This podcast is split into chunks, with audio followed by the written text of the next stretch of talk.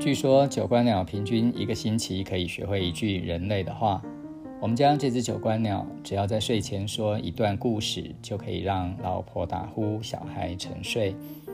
欢迎加入九官鸟的睡前仪式，别忘了先尿尿、吃药、关灯、祷告，开启心中的小铃铛，并在脑里刷上一排 Z Z Z。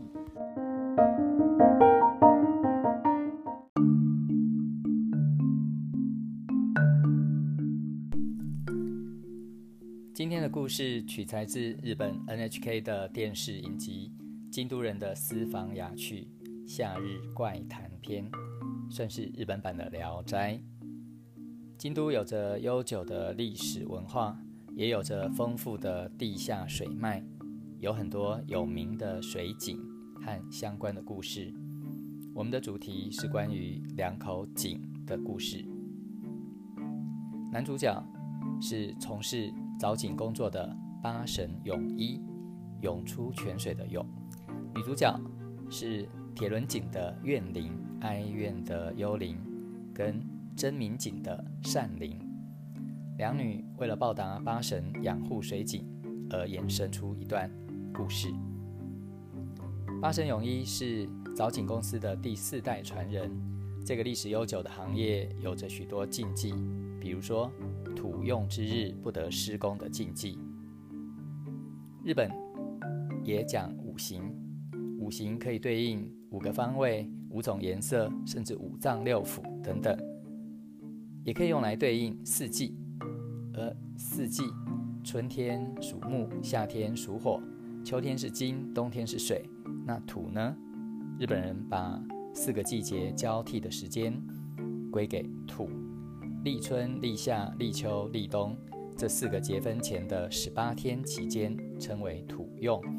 这段时期，地气运行，土神灵动，所有的土木工作都得暂停，不然会冒犯神明。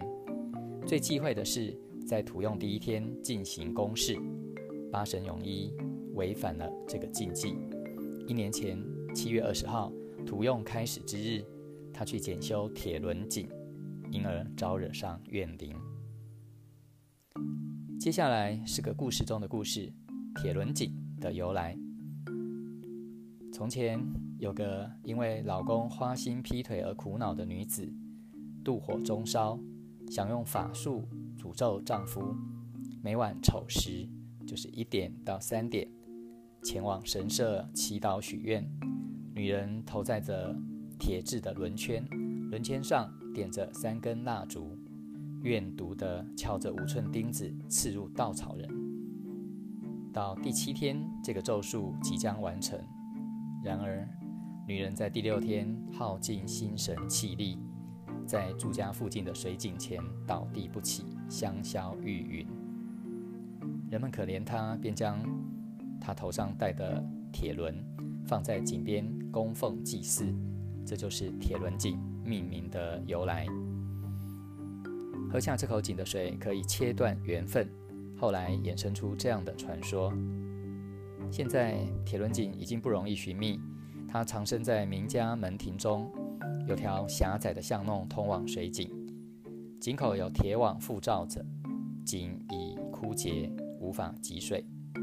井旁有座道和神社，这里的道和神除了保佑丰收以外，还保佑缔结姻缘，将负面力量转换为正面力量。我们的世界有着这样维持平衡的微妙运作。再回到一年前的八神泳衣，他在检修铁轮井时，邂逅了身着和服的美艳老板娘，深深为他着迷。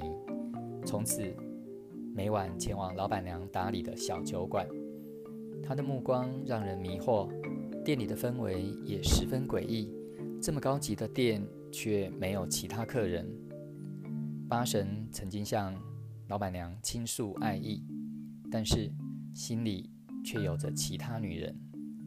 那是公司的女职员真奈，总是泡甘美的好茶给他喝。察觉到这一点的老板娘，深深感到嫉妒。真奈在一年前由士比麦神社介绍进入公司。神社中有京都七大名水之一的天之真名井。过去天皇家新生的婴儿都要用这里的井水沐浴。相传喝了这井水再去参拜神社，可以圆一个心愿。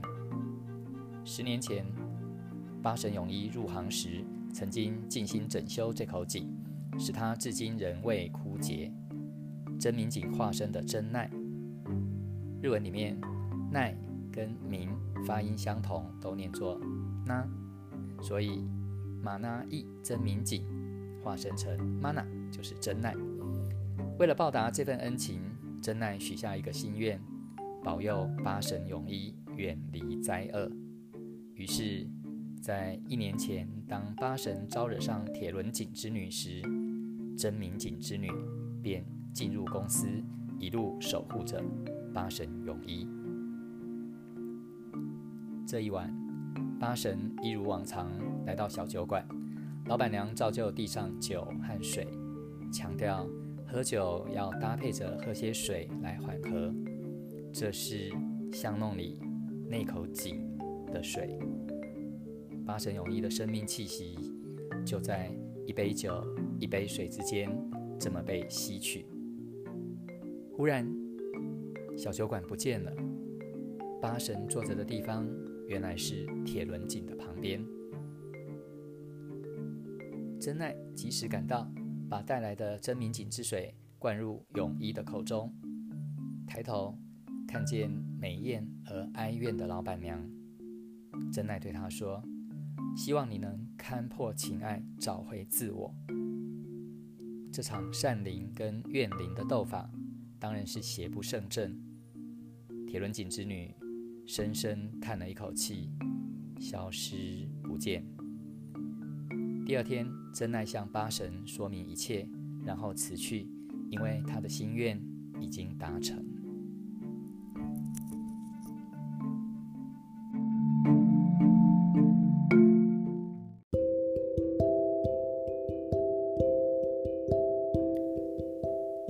这是个温暖的鬼故事，小尾巴，你喜欢卖酒的铁轮井之女，还是泡茶的真名井之女？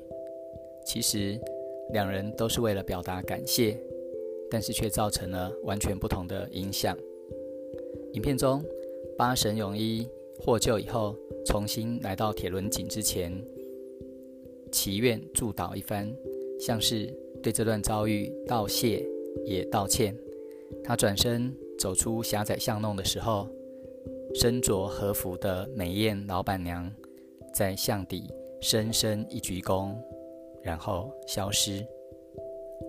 说到底，爱一个人应该是想一直守护着他，而不是得不到就伤害他。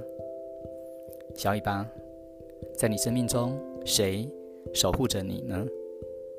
而你有没有费心守护过些什么？用那唯一的心愿。